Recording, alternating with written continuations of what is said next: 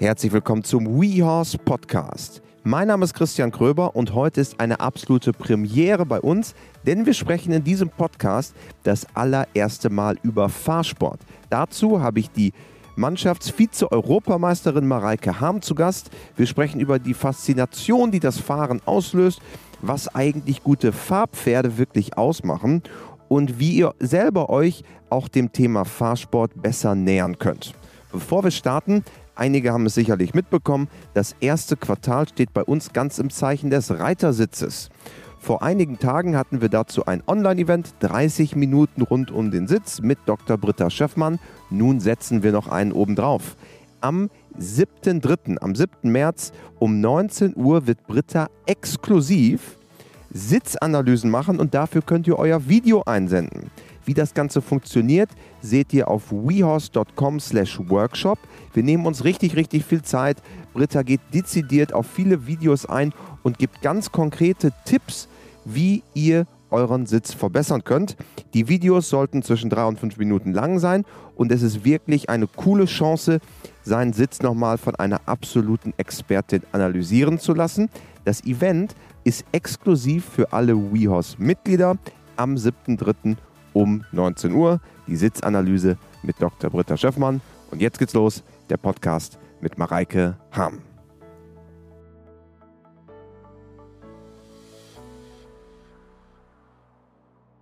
Hallo Mareike. Hallo. Schön, dass du da bist im Podcast. Eine Premiere bei uns, denn wir sprechen das allererste Mal über Fahrsport. Vielen Dank, ich freue mich. Du bist äh, Fahrerin, Vierspänner-Fahrerin, um genau zu sein, ähm, unter anderem. Ähm, und wir wollen so ein bisschen sprechen, was dich an dem Thema Fahrsport fasziniert, was auch so das Besondere daran ist und wie man vielleicht eigentlich auch Fahrerin oder Fahrer werden kann. Ähm, was, was begeistert dich an dem Thema Fahrsport? Ja, gerade mit dem Vierspänner ist es natürlich so, du hast vier verschiedene Individuen vor der Kutsche, vier unterschiedliche Tiere und die zusammen zu einem Team zu formen, das ja, das begeistert mich am meisten. Das ist ja zum Beispiel so, wenn du freitags um 11.05 Uhr Dressur hast, ähm, dann müssen alle vier auf den Punkt äh, vorbereitet sein. Und der vorne links zum Beispiel, der ist total faul und vorne rechts ist völlig heiß. Und die jetzt dahin zu bekommen, dass sie um 11.05 Uhr perfekt zusammenlaufen, das ist schon mal die erste Schwierigkeit. Und das, äh, ja, was mich begeistert, dass sie am Ende dann wie ein Block einfach zusammenlaufen und Top-Leistung bringen. Und dann natürlich die Schnelligkeit und die Gewalt äh, im Gelände. Wenn man dann mal mit äh, so einer Kutsche mit vier Pferden gegen so einen Pfosten fährt, dann merkt man, was für eine Gewalt Besser fährt man nicht gegen den Pfosten. genau, was für eine Gewalt dahinter steckt. Ja also eigentlich ist es ja fast ein Fünfspänner, weil du zählst auf dem Bock ja fast mit dazu. Du bist ja auch Teil des Teams eigentlich. Ne? Also nicht nur die vier Pferde, sondern du bist ja, du lenkst das Ganze, sitzt auf dem Bock und eigentlich auf der Kommandozentrale. Ja, aber nicht nur ich natürlich, sondern auch meine beiden Beifahrer, Beifahrer meine beiden Mädels da hinten, die hinten mit draufstehen. Äh, genau, wir alle zusammen sind ein Team. Wie findet sich so ein, so ein Team an Pferden? Es ist ja gar nicht so einfach, auch gerade bei euch Vierspännerfahrern, wie man diese Pferde so zusammensetzt. Da gibt es ja auch ganz viele verschiedene Theorien und Ansätze. Wie machst du das? Ja, das ist wirklich schwierig. Ähm, ich muss auch wirklich sagen, wenn ich zehn junge Pferde kaufe für mich für einen Vierspänner, dann bleibt am Ende vielleicht einer mal über, der das Ganze mitmacht und der am Ende auch gut genug ist und äh, sich da im Team einfügt. Also man muss wirklich richtig viel gucken, kaufen, wieder verkaufen, um am Ende was Passendes zu finden. Und dann ist natürlich äh, als allererstes die Größe und die Farbe irgendwie wichtig. Also meine Pferde sind alle so 1,65 bis 1,68, alle braun. Dann mag ich gerne mit viel Weiß, also gerne weiße Füße, weiße Blässe. Da müssen sie sich richtig gut bewegen können, super Schritt haben, weil das Wichtigste ist natürlich erstmal die erste Teilprüfung, die Dressur. Dressur. Genau. Und ähm, ja, da müssen wir dann schon mal Punkte sammeln. Das heißt, wir müssen erstmal äh, ja, ein schönes Dressurpferd vom Wagen haben, der am Ende dann aber natürlich im Gelände auch noch schnell genug ist und wendig genug ist. Ja obwohl ja Farbe eigentlich gar kein Kriterium sein müsste. Also man sieht das ja bei, bei vielen Gespannen, dass, dass es natürlich so ist, aber eigentlich könnte man ja auch nur entlang der Qualität gehen, oder? Das stimmt absolut, aber am Ende sieht es doch besser aus, wenn ja die ganzen Pferde genau wie ein Block aussehen, alle die gleiche Farbe haben. Und was ähm, viele vielleicht auch gar nicht wissen, es sind ja drei Teilprüfungen. Also erst die Dressur immer freitags, dann, wenn es draußen ist, äh, Gelände, mhm. also Marathon. Am Samstag, Am ja. Samstag und dann das Kegelfahren am Sonntag. Das genau. ist ja eigentlich so der Dreiklang, wenn es draußen ist. Genau, also es ist ähnlich wie die Vielseitigkeit beim Reiten, kann man sagen. Genau. Das ist eine kombinierte Prüfung äh, aus Dressur, Gelände und Kegelfahren eben, ja. Und es gibt aber für dich als äh, Top-Vierspännerfahrerin auch den Weltcup, wo du mitfährst. Da ist es ein bisschen anders geregelt, weil es genau. in der Halle ist. Das ist anders geregelt und zwar die Top 10 äh, von der Weltrangliste aus der Draußensaison, die dürfen im Winter eben nochmal anlässlich der großen Springturniere in der Halle diesen Indoor World Cup fahren und da geht es wirklich nur um Schnelligkeit. Da haben auch ähm, die Top-Fahrer auch ein extra Gespann für einfach kleine, superschnelle, wendige Pferde. Weil es einfach enger ist in der Halle. Genau, und es kommt auch nicht auf die Dressur an sondern wirklich nur ums Schnellsein und fehlerfrei fahren. Und da nimmt man da möglichst kleine, wendige Pferde. Ich habe kein extra Gespann. Ich habe meine großen Dressurpferde da. Die, die müssen alles machen. genau.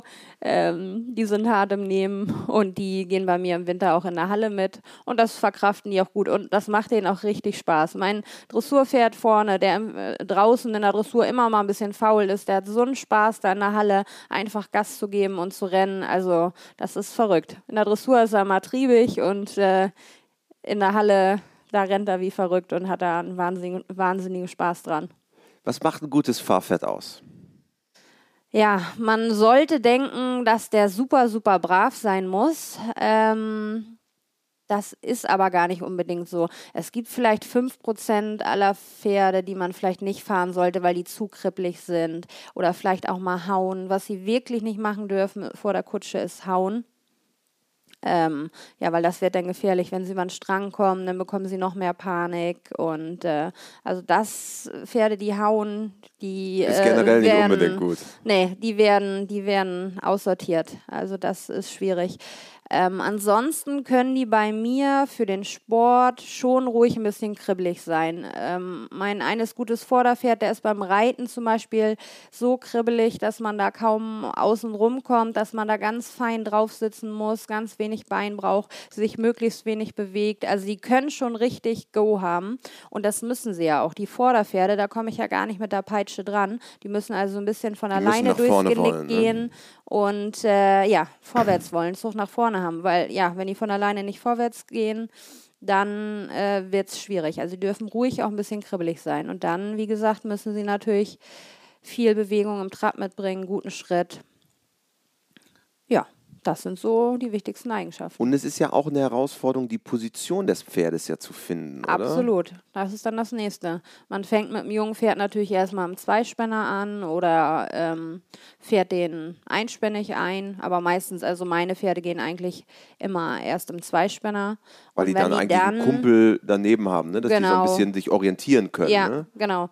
Und dann fahre ich die vielleicht ein Jahr im Zweispänner und dann fange ich an, sie das erste Mal im Vierspänner zu spannen. Erstmal hinten, das ist für die einfacher. Beim Weil die so mitgezogen Mal, werden, ne? Beim ersten Mal fahren ungewohnt, dass sie auf einmal einen vor der Nase haben und dann äh, zucken sie auch mal so ein bisschen zurück, weil sie Angst haben, das Vorderpferd könnte vielleicht hauen. Aber dann gewöhnen sie sich ganz schnell an die Situation. Und auch wenn man ein Pferd hat, mal was zuguckig ist, den fahre ich auch gerne hinten weil da hat er einfach einen Hintern vor der Nase, dem er hinterherlaufen muss.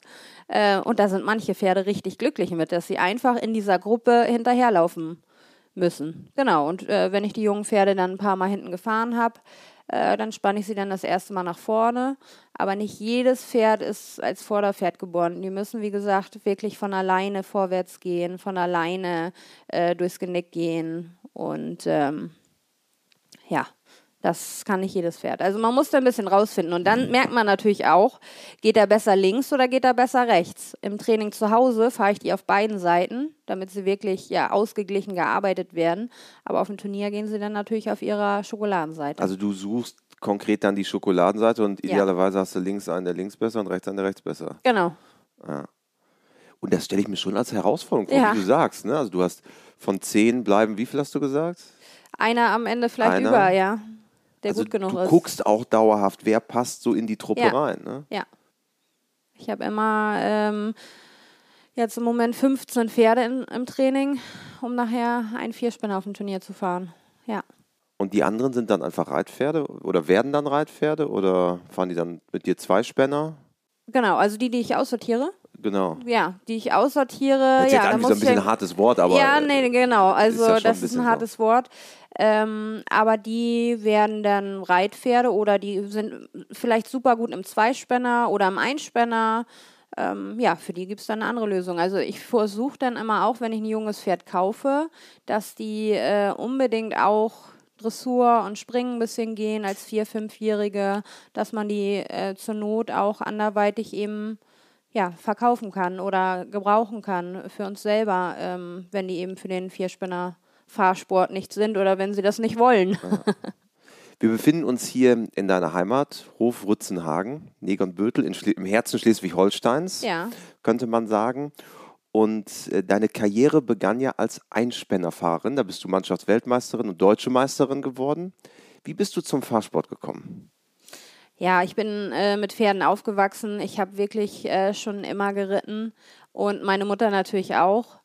Und meine Mutter hatte irgendwann mal einen Bandscheibenvorfall und konnte nicht mehr reiten, wollte aber trotzdem unbedingt was mit Pferden machen und dann hat sie mal so ein Fahrabzeichen gemacht. Und äh, das hat ihr dann Spaß gebracht. Dann hat sie sich mal so einen Haflinger und eine Kutsche gekauft. Dann sind wir mit dem Haflinger und der Kutsche dann ein bisschen gefahren. Ich habe nebenbei immer Turnier geritten. Ja, und dann wurde es nachher dann ein besseres Pony. Mein Reitpony wurde dann eingefahren. Und damit ist sie dann erst Turniere gefahren. Dann habe ich nachher die Leinen dann mal in die Hand genommen, habe dann so mit 13 meine ersten Turniere gefahren mit dem Pony Einspänner. Und irgendwann gab es dann das erste Großpferd und damit haben wir uns dann so weit vorgearbeitet. Also dann bin nachher fast ich nur noch Turniere gefahren. Sie war als Beifahrer hinten drauf, hat mich voll unterstützt. Und äh, ja, dann war das irgendwann, haben wir uns so hochgearbeitet, dass wir dann ähm, mit diesem Pferd, Morningstar, mein erstes Einspinnerpferd, in den Bundeskader gekommen sind und dann auch die erste Weltmeisterschaft gefahren sind. Und dann hast du gemerkt, okay, A, habe ich nicht nur Lust, sondern B, hier geht auch ein bisschen was. Genau. Und ich habe zu der Zeit habe ich auch noch voll Dressur und Springen geritten.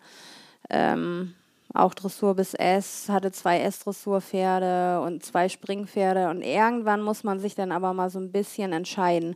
Und äh, ja, das, dadurch, dass es mit dem Fahren so durch die Decke gegangen ist und so erfolgreich war, äh, habe ich mich dann so nach und nach so ein bisschen mehr aufs Fahren konzentriert und habe dann äh, noch ein ganz junges ähm, Dressurpferd gehabt, den haben wir dann auch eingefahren und das wäre dann die Stute, mit der ich dann Deutscher Meister und äh, Mannschaftsweltmeister geworden bin 2010. Do Marina. Ja, genau, Do Marina.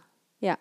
Und dann hättest du auch sagen können, na gut, Einspänner, das ist ja alles gut und schön hier, ähm, das machen wir weiter. Aber ist das dann so der normale Weg, dann zu sagen, okay, zwei Spänner, vier Spänner, es geht nee, weiter? Nee, absolut nicht. Und äh, witzigerweise habe ich das mit dem Zweispanner ja auch komplett ausgelassen.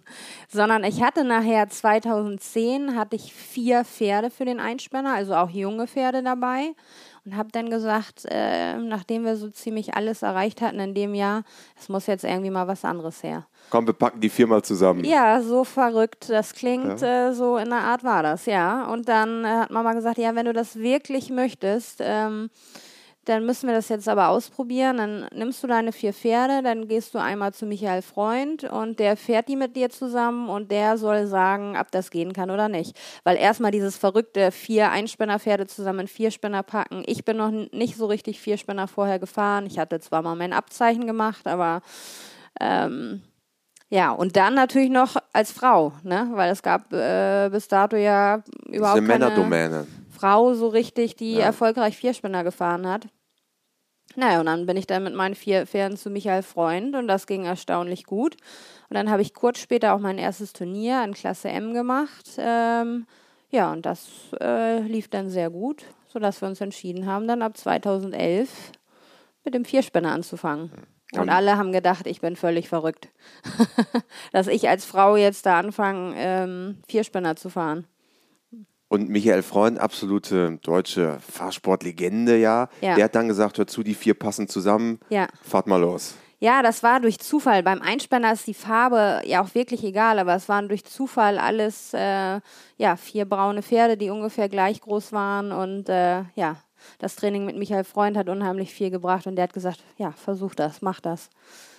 Alle anderen haben gesagt, ich bin völlig verrückt, dass ich das jetzt äh, versuche, Vierspänner zu fahren, aber ja, das war gut.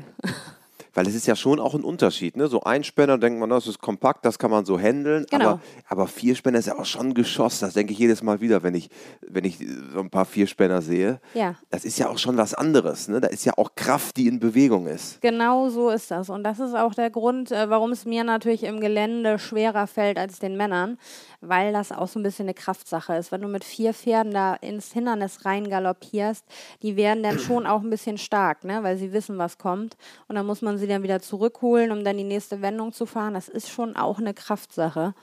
Ähm, ja, und das, äh, darum waren die meisten Männer der Meinung, ähm, dass das, Das nicht gehen würde. Aber meine Pferde äh, waren Gott sei Dank alle ja irgendwie dressurmäßig gut gearbeitet, auch unterm Sattel viel gearbeitet, sodass sie alle äh, ja recht fein zu fahren sind. Und nur deswegen kann ich, kann ich das. Also wenn ich jetzt so ein richtig starkes Pferd hätte, der mich von der Kutsche zieht, dann würde das natürlich auch nicht gehen. Wie wichtig ist die Arbeit unter dem Sattel? Ja, die ist für mich absolut wichtig. Es gibt ja auch andere, die die Pferde gar nicht reiten, aber ich komme ja nur mal aus dem Dressursport irgendwie und ähm, deshalb meine Pferde werden, ja, ich würde mal sagen, gleichmäßig viel geritten wie gefahren in der Woche. Ja. Also das ist absolut Teil des Trainings. Und sitzt du dann auch da drauf oder hast du dann deine Bereiter, die da... Ich sitze auch drauf, Ja. aber ich habe, ähm, wie gesagt, wir haben ja 15 Pferde. Will- Wirst du ähm, alleine nicht Training, schaffen? Äh, genau, also ich habe äh, Linda, äh, unsere Bereiterin, die auch meine äh, Beifahrerin ist, die also beim Turnier immer hinter mir steht, die ist jetzt zum Beispiel gerade am Reiten, ja. Ah ja, sehr gut.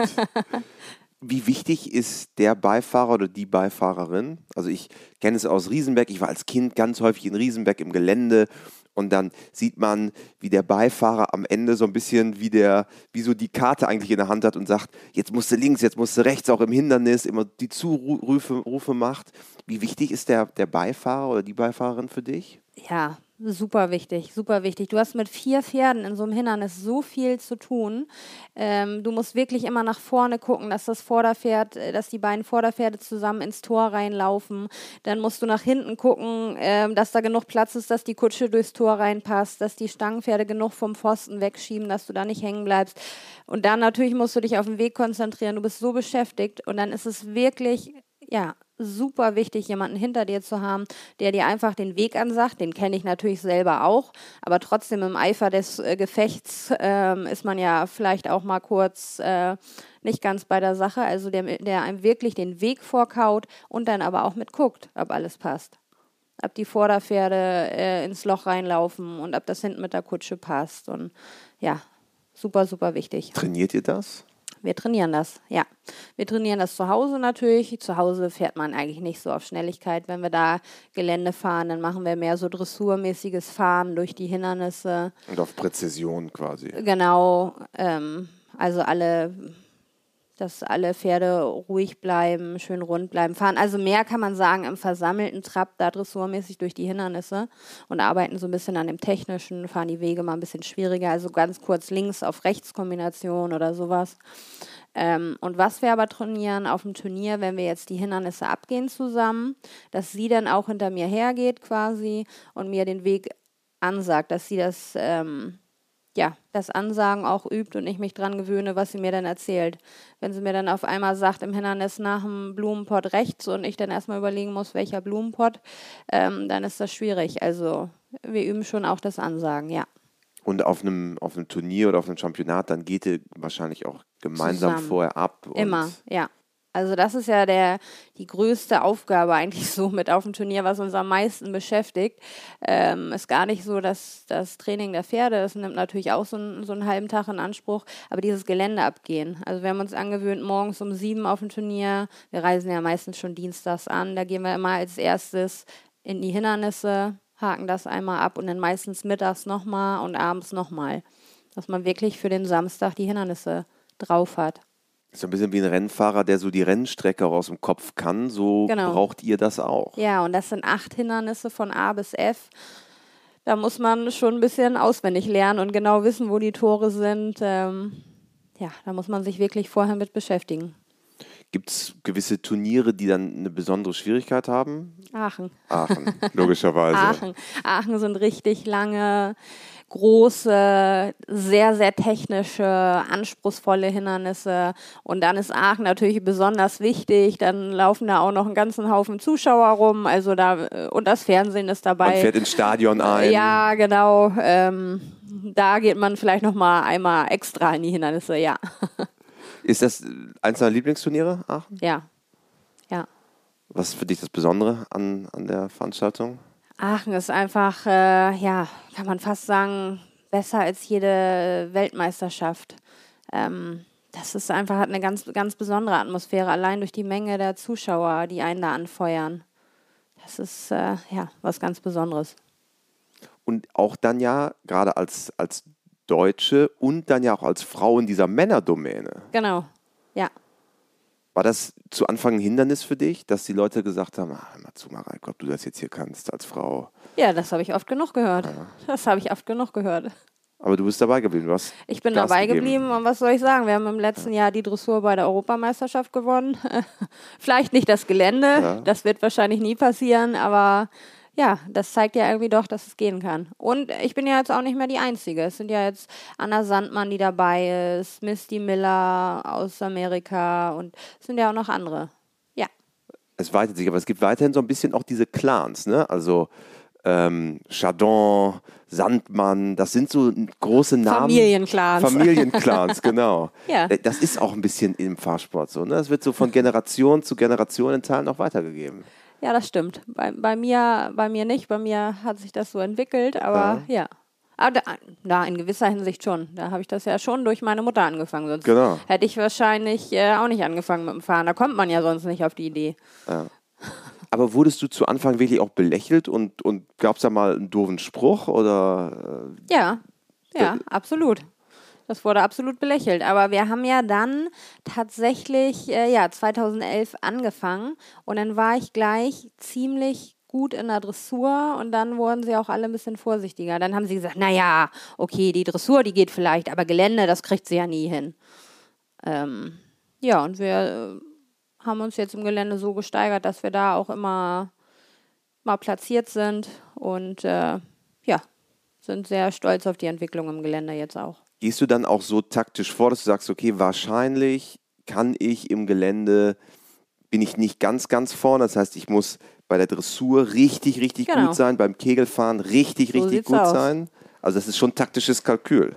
Das sind, das sind meine Stärken tatsächlich auch, Dressur und Kegelfahren. Und ähm, deswegen bin ich auch meistens mit in der Mannschaft, um eben ja ein gutes Dressurergebnis für die Mannschaft zu bringen. Ja, und für Gelände, wir sind ja immer zu dritt in so einer Mannschaft beim Nationenpreis oder bei der Weltmeisterschaft. Ähm, für Gelände sind dann meistens die beiden Männer zuständig. Obwohl mein Ziel natürlich ist, auch mal mit Anna Sandmann zusammen in der Mannschaft zu sein. Genau, das Damenteam. ja, Was macht dir am meisten Spaß von den drei? Dressur. Dressur. Dressur. Und Gelände, da ist man immer wahnsinnig aufgeregt vorher. Ich bin eigentlich nervlich richtig, richtig stark. Ähm, aber klar, vom Gelände ist man immer aufgeregt, dass da, da kann ja auch irgendwas passieren oder man vergisst den Weg oder. Ähm, aber wenn man denn durchs Ziel ist, dann muss man wirklich sagen, dann ist man, hatte man auch richtig, richtig Spaß im Gelände. Ja.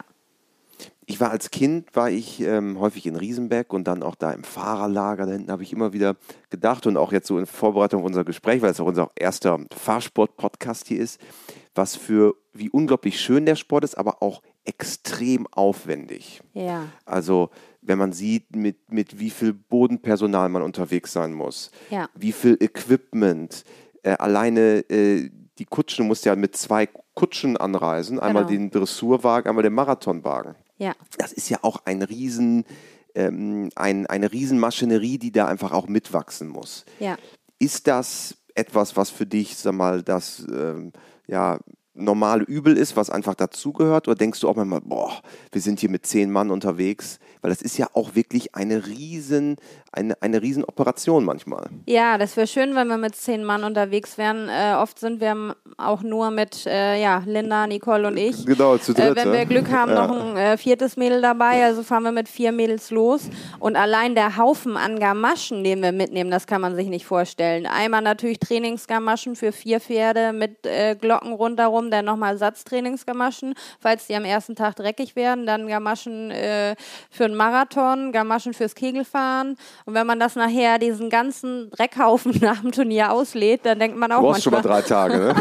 was, was tun wir uns hier an? ja, genau. Aber ähm, ja, es ist jede Menge. Auf dem Anhänger haben wir, wie gesagt, den Dressurwagen, den Marathonwagen, dann haben wir oft noch einen Trainingswagen mit, damit wir. Ach, noch einen dritten Wagen? Ja. Falls einer mal kaputt nein, geht? Nein, nein, einen reinen Trainingswagen, dass wir vor der Dressur quasi den sauber geputzten Dressurwagen nicht einsauen. Ah, okay, logisch. Und dann da zum Beispiel zweispännig trainieren können. Ähm, ja, dann haben wir noch eine dritte Kutsche mit und auch an Geschirren, ein Marathongeschirr, ein Dressurgeschirr, ein Trainingsgeschirr, alles vierspännig.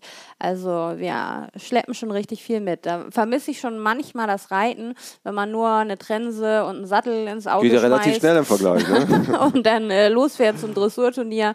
Das war schon irgendwie einfacher, aber ja, es muss ja nicht immer einfach sein. Ja. Dann braucht ihr eure Dressurmontur für den Freitag. Da genau. habt ihr auch nochmal besonderes Outfit. Also ist ja schon echt. Ja, nochmal ein anderes Outfit ja. fürs Kegelfahren, für, für einen äh, Marathon dann eher sportlich mit Helmen und so weiter. Ja, schon eine Riesenausrüstung, die wir mitschleppen. Ja. Und dann darf man nicht vergessen, auf dem Turnier, es ist auch wirklich dann äh, eine Menge Arbeit. Allein für fünf Pferde Wassereimer schleppen und ähm, ja, da ist man also schon. Also ein Ersatzpferd ist immer dabei. Ja, genau. Wir haben immer, immer fünf Pferde mit, das machen alle anderen genauso. Und dieses Ersatzpferd ist nicht wirklich Ersatzpferd, das kann man auch einsetzen. Also, also du kannst auch durchtauschen zwischen ja, Dressur und äh, äh, Gelände. Gelände, genau. Und Kegelfahren wieder anders. Ich kann die auch von vorne nach hinten spannen. Also die fünf Pferde kann ich völlig flexibel einsetzen. Und da guckt man natürlich, dass man dann als fünftes Pferd irgendwie neben dem Dressurgespann habe ich immer mein gutes Geländevorderpferd mit. Der geht nur Gelände und Kegelfahren. Also ein bisschen und, taktische Einsätze. Genau, dann geht ein, ein, ein gutes Dressurpferd geht quasi raus und dann geht fürs Gelände das schnelle Geländepferd vorne mit rein. Und das ist am Ende ja ein bisschen wie die, wie die Auswechselbank beim Fußball. Ja, genau. Ja. Und wie viele Pferde hast du, die dann jetzt turnierfertig sind? Du hast ja gesagt, du hast 15 hier äh, quasi auf die du schaust und die potenziell Kandidaten wären, sind das auch wirklich 15, die dann in dieser Fünfer-Truppe drin wären oder sind da auch ein paar Junge quasi mit da dabei? Da sind auch ein paar Junge bei. Ähm, wir haben neun, neun Stück kann ich im Moment mhm. in S fahren, ja. Und ähm, da gucke ich dieses Jahr auch mal, dass ich die alle hoffentlich zum Einsatz bringe. Dass ich mal so ein bisschen durchtausche. Ja. Der Aufwand und ähm, und das, was auch drum, drum zu bei den, bei den Turnieren äh, passiert, ist ja auch immer wieder ein Thema, dass es einige Stimmen gibt, die sagen, na, wir brauchen eigentlich mehr Nachwuchs im Fahrsport. Und ähm, wenn man sich jetzt auch die, die Turniere anschaut, sieht man viele bekannte Namen, die dann in der nächsten Generation kommen. Wie schaust du auf dieses Thema Nachwuchs im Fahrsport drauf? Also wir haben ja seit ein paar wenigen Jahren diese deutsche Jugendmeisterschaft.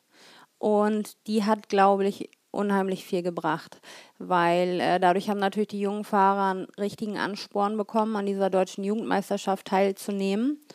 Ähm, und das hat uns schon in Deutschland weiter nach vorne gebracht, denke ich. Ja, dass wir mehr, mehr Nachwuchs im Fahrsport haben. Weil das ist ja, glaube ich, auch wichtig, ne, dass so ein bisschen von unten mehr auch nachkommt und die diesen, wie ich finde, fantastischen Sport auch ähm, in einer gewissen Weise auch in so in die, die neue Zeit tragen. Du bist ja am Ende so ein bisschen die Anführerin der neuen Generation, könnte man auch sagen. ähm, das ist schon etwas, was, glaube ich, den Fahrsport auch bewegt, oder? Absolut. Absolut, ja. Und das ist natürlich dann nochmal ein anderer Schritt zu sagen, man fährt jetzt vierspännig. Ähm, so ein Einspänner, das, das kann jeder irgendwie bewältigen. Das ist nicht viel anders, als mit einem Dressurpferd zum Reitturnier zu fahren. Aber den Schritt in den Vierspännersport zu wagen, das muss schon man anderer, schon ne? richtig wollen. Ja. ja, weil da viel Aufwand und unheimlich viel Arbeit hintersteckt. Wenn ich jetzt ein ganz normaler Reiter bin oder Reiterin, ich habe äh, ein Pony oder Pferd zu Hause und möchte mal fahren. Wie nähere ich mich dem Thema? Dann würde ich empfehlen, als erstes ein Farbzeichen zu machen. Also da beim Fahrabzeichen, da geht man anders wie beim Reitabzeichen wirklich hin, ohne jemals vorher auf der Kutsche gesessen zu haben. Also da meldet man sich zu so einem Farbzeichenkurs an, der geht dann vielleicht zwei, drei Wochen und dann äh, lernt man da das Kutsche fahren. Das da komme ich quasi komplett blanko hin, ja. ich brauche aber eine Kutsche. Nein, nein. Ach, braucht man nein, nicht? Nein, nein, braucht Ach, man gar nicht. Also man meldet sich zu so einem Farbzeichenkurs an und da lernt man das alles mit einem Fahrschulgespann. Mhm. Ja, und da kriegt man dann am Ende ähm, nach bestandener Prüfung dann das Farbzeichen und das ist eigentlich der Beginn.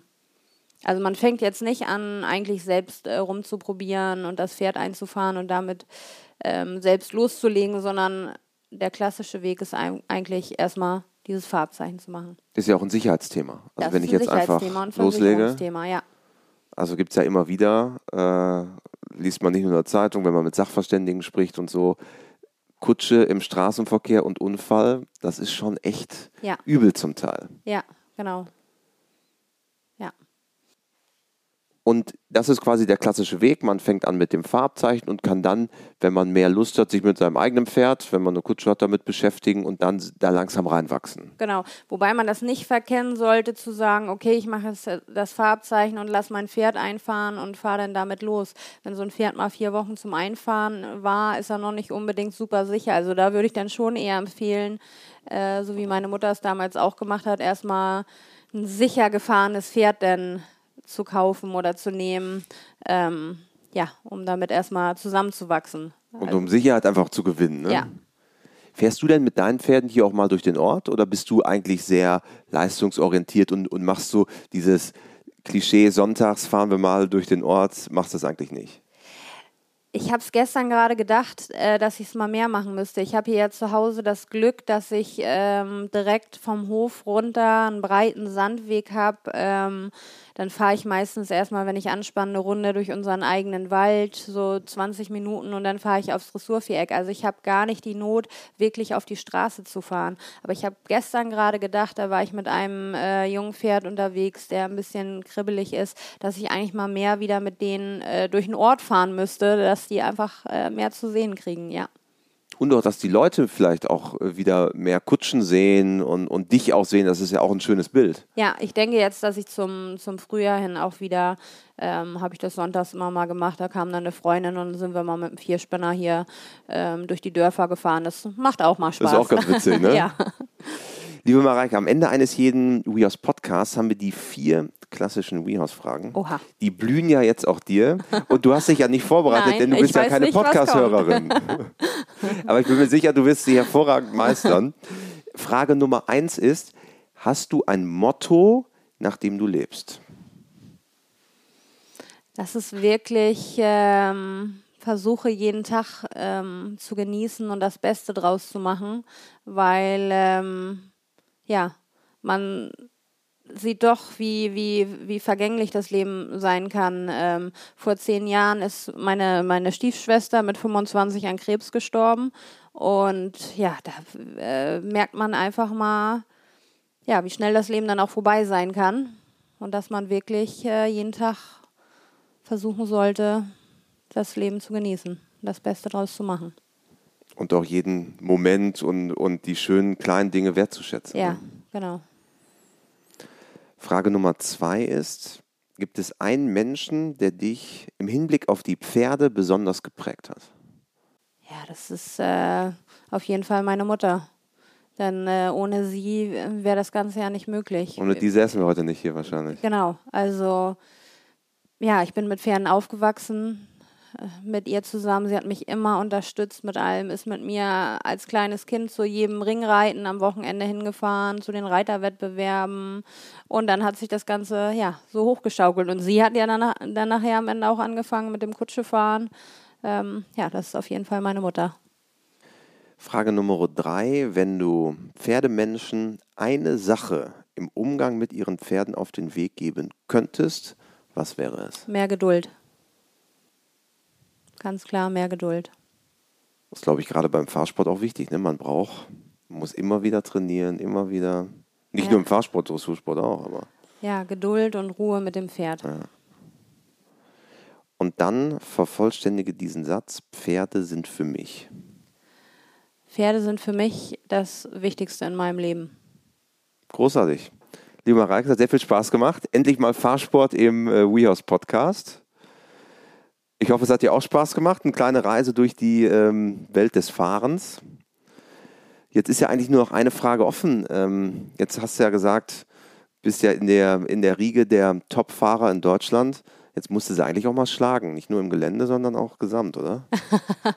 das wird schwierig. Das wird wirklich schwierig. Ähm, aber ich versuche mein Bestes zu geben.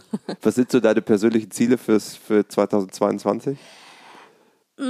Wir haben ja, also freue ich mich wirklich drauf, am Ende des Jahres die Weltmeisterschaften in Italien, in Rom und ähm, vorher das Trainingslager. Und da würde ich natürlich gerne wieder in der Mannschaft sein und äh, mit der Mannschaft und im Einzelnen gut abschneiden. Und du bist beim Weltcup-Finale der Fahrer in Leipzig mit dabei. Genau, genau, das nebenbei auch noch. Aber da ist wirklich äh, der olympische Gedanke dabei sein ist alles. da, da freue ich mich wirklich im Finale zu sein. Aber ähm, ich fürchte, die anderen werden mir davon fahren. Wir drücken die Daumen, werden es ganz genau beobachten. Ja, Dankeschön, Mareike Ham. Danke. Das war die aktuelle Folge. Schön, dass du mit dabei warst. Lass gerne eine 5-Sterne-Bewertung da und folge uns auf Spotify, Apple Podcast oder wo auch immer du Podcasts hörst. Bis bald.